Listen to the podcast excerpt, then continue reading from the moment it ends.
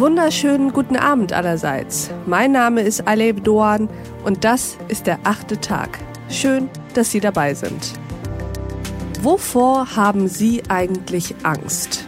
Vor Spinnen? Vor dem Tod? Vor Krankheit? Vor dem Verletztwerden?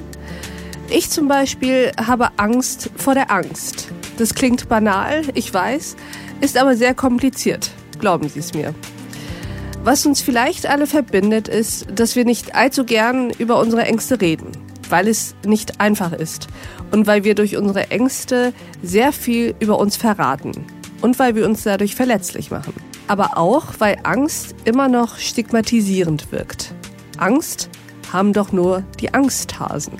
Darüber möchte ich mit meinem heutigen Gast sprechen. Er ist Wissenschaftsjournalist und Mitbegründer der Deutschen Angsthilfe. Herzlich willkommen im achten Tag, lieber Wolfgang Göde. Ja, vielen Dank, liebe Aleph Dorn und Team. Ich freue mich, bei dieser schönen Sendung dabei sein zu dürfen. Wir freuen uns auch, Herr Göde. Stellen Sie sich uns doch einmal vor.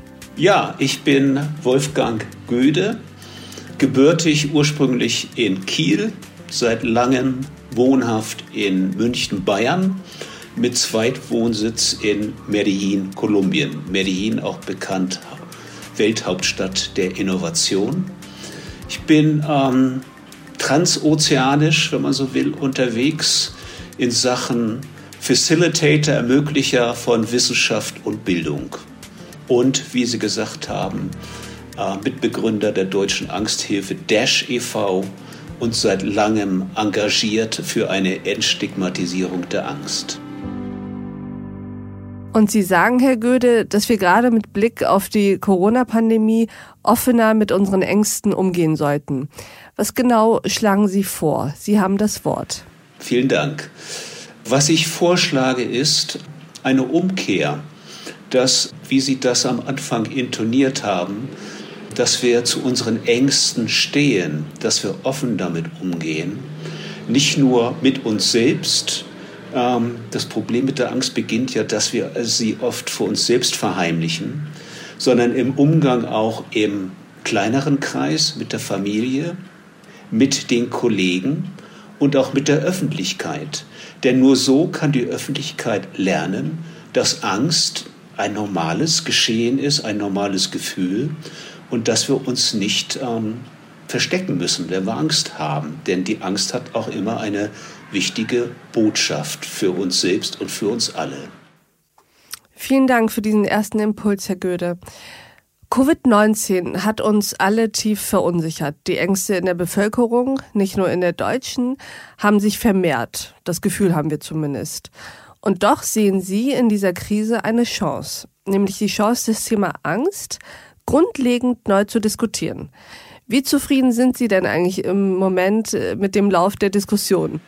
Ja, also ähm, wie auch bei Pioneer und im Morning Briefing oft betont, auch wiederholt, die Corona-Krise ist ja die Möglichkeit, die Chance zu einer neuen Normalität. Das heißt, das Alte zu überdenken, raus aus den alten Industrien, raus aus den alten Vorstellungen, hin zu neuen Experimenten und auch Horizonten.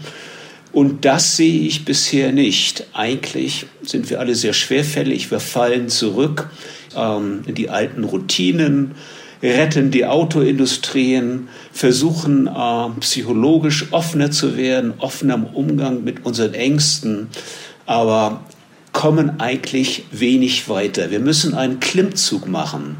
Wir müssen uns, finde ich, radikal dazu bekennen, dass Angst wie gesagt, ein Faktor ist, dass er gerade in solchen gesellschaftlichen Krisen wie derzeit, zivilisatorischen Krisen, dass Angst ein enormer Hemmfaktor ist, sie uns bremst, aber auch gerade die Chance sehen, die Chance, zu dieser Angst zu stehen und darüber hinaus die Angst als Wirkfaktor, als Katalysator zu nutzen, um uns neu zu vergewissern und die Kraft zu gewinnen zu diesem Aufbruch zu neuen Normalitäten. Also insofern abschließend die Diskussion in Deutschland und weltweit ist eigentlich bei der Entstigmatisierung der Angst nicht viel weiter gekommen, außer dass es im Oktober eine Offensive der Bundesregierung gegeben hat. Drei Ministerien haben sich zusammengetan mit einem Milliardenbudget für mentale Gesundheit. Es ist so eine der am häufigsten genannten Erkrankungen, wenn es darum geht, warum Menschen einfach nicht mehr weiter arbeiten können, sich nicht mehr gut um ihre Kinder kümmern können. Nicht nur trotz der Pandemie, sondern wegen der Pandemie halten wir daran fest, diese offensive psychische Gesundheit jetzt zu starten. Wir haben unglaublich viel äh, volkswirtschaftlichen Verlust durch Erkrankungen, durch Arbeitsunfähigkeit in diesem Bereich. Grund genug zu sagen, wir müssen das gemeinsam angehen, mit ganz vielen Partnern dafür sorgen, dass das Thema psychische Gesundheit aus der Tabuzone kommt, dass Menschen sich öffnen, dass wir früher aufklären über Hilfsangebote und dass wir Strukturen schaffen, dass Menschen gesund bleiben können, auch an Körper und Seele, zum Beispiel im Arbeitsleben. Wir sprechen davon bei der DASH, dass 10 Millionen Menschen Angststörungen haben, darüber hinaus noch die mit Burnout und Depressionen. Ähm, und dass, wie die Bundesregierung und die Minister gesagt haben, dass wir, dass wir diesen Menschen helfen. Denn Angst ist ein enormer äh, wirtschaftlicher Störfaktor.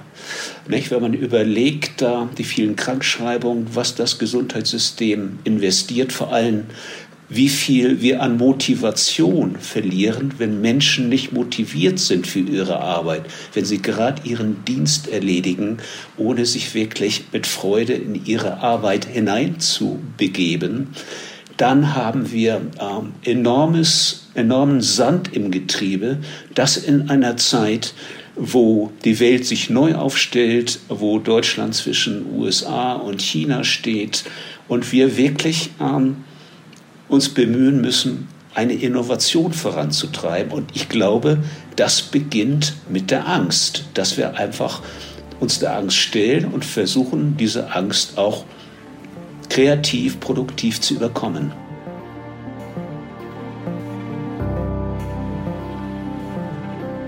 Das ist also die These meines Gastes. Und vermutlich haben Sie, genauso wie ich, noch einige Fragen dazu. Um das gesamte Gespräch zu hören, können Sie sich als Pioneer einfach einloggen und weiterhören. Direkt auf thepioneer.de oder in Ihrer Lieblings-Podcast-App, also auf Apple Podcasts etc.